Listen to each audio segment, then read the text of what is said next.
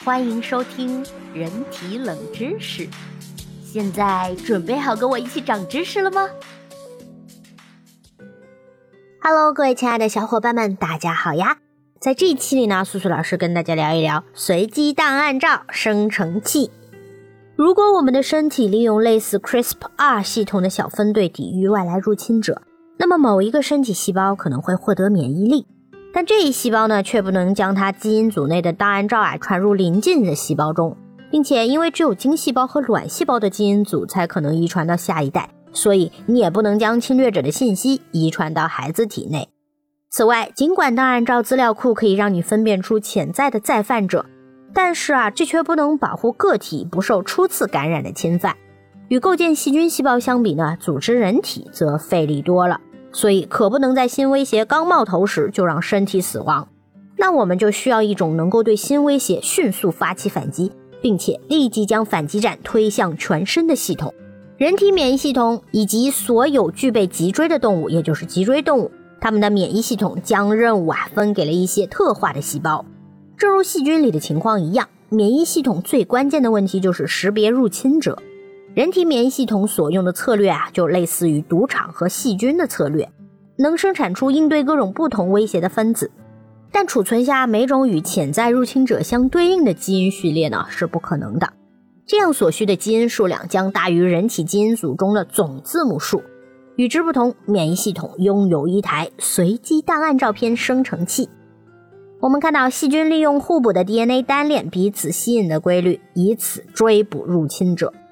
那人体那人体免疫系统利用档案照片抗体施展了相似的策略，但这些抗体啊并非基于 DNA 序列，而是基于蛋白质序列。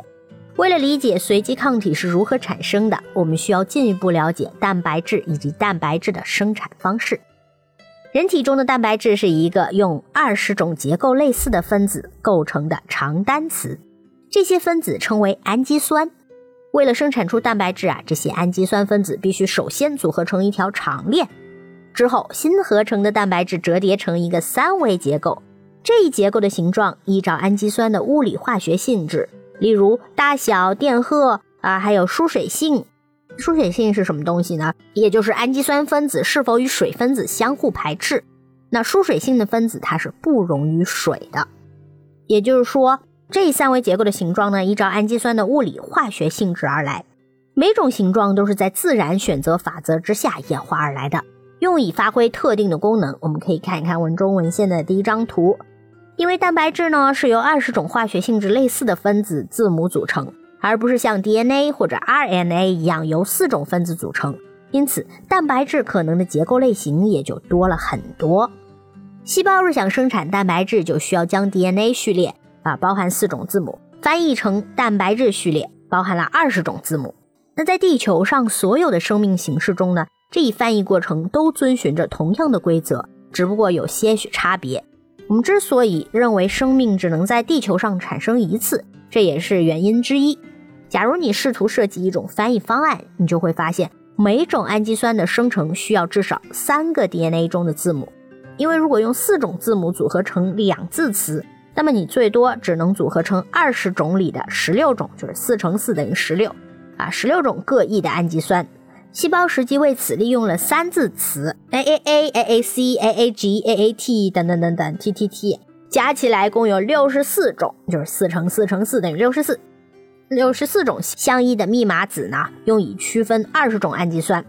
因此这一编码会出现冗余。大部分氨基酸呢会由不止一种密码子进行编码，比如 TGT 和 tgc 两种密码子都能编码半胱氨酸。这种冗余啊，并非是随机出现的。密码子翻译表的演化方式将转录过程中引入错字的影响降到了最低。为了制造蛋白质呢，细胞一步接一步地遵从着生物学里的中心法则：信息从 DNA 传递到 RNA，再传递到蛋白质中。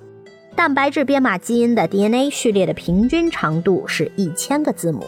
该序列呢，由我们在第一章中讨论过的聚合酶复制到一个 RNA 信使中，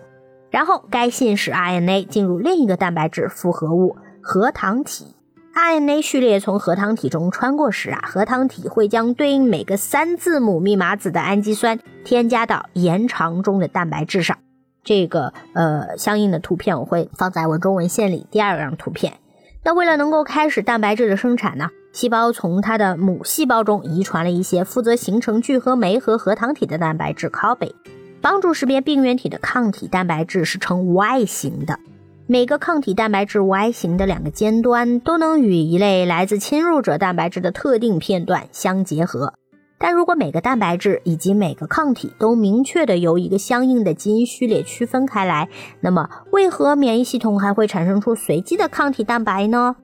也许啊，你对拼一拼游戏并不陌生。在游戏里，你要用画着脑袋、躯干、腿的卡片拼成一个人形。那如果每种身体部分的卡片都包含了二十个不同的版本，那么即可生成数千种复合体。这就是人体免疫系统生产抗体的方式。免疫细胞不是储存已成型的档案照片，而是用有限的几组零部件组装出多种多样的档案照片。可以看文中文献的图三。在大部分身体细胞中呢，基因组中并没有特定的抗体基因，至少没有已成型的抗体基因。而当身体生产 B 细胞时，抗体基因将会重新组装到它的基因组中。B 细胞呢是免疫系统细胞，在身体内巡查抗体。并利用抗体检测入侵者。在你体内的三条染色体中，每条上面都有三个相邻区域，分别称为可变区、多样区和连接区，合起来称为 VDJ 系统，类似拼一拼游戏中的头部卡片、躯干卡片和腿部卡片。那每个区域都包含了抗体某部分的多种版本。当身体生产 B 细胞时呢，该细胞中的蛋白质复合物会从每个部分抽出一张卡片。用以编辑基因组，这三张卡片粘在一起呀，形成了混编的抗体基因。这又好像其他细胞的基因组有着全套的拼一拼游戏卡片，而 B 细胞则会组装出一个特定的人形，并将其余的卡片给丢弃。这种行为可不常见，人体内只有 B 细胞等极少数细胞有权编辑他们自己的基因组。B 细胞抗体要先与身体中的所有产物进行比对后，才能被释放出来。就像赌场保安一样，他们拿着电脑生成的人脸图像记录，首先要过滤掉那些看起来中规中矩的顾客；而免疫系统则要首先过滤掉任何可能会与自身蛋白质结合的抗体。如果不对此类自我结合过程进行审查，B 细胞会经常攻击个体自身，就像偶尔发生在细菌 CRISPR 免疫系统中的自身免疫反应一样。当 B 细胞渐渐在骨髓中成熟时，那些编码的抗体与自身蛋白质结合的 B 细胞就会自杀，余下的 B 细胞呢会被释放到身体中四处寻找入侵者。B 细胞发现敌情后会召集吞噬细胞以处死入侵者。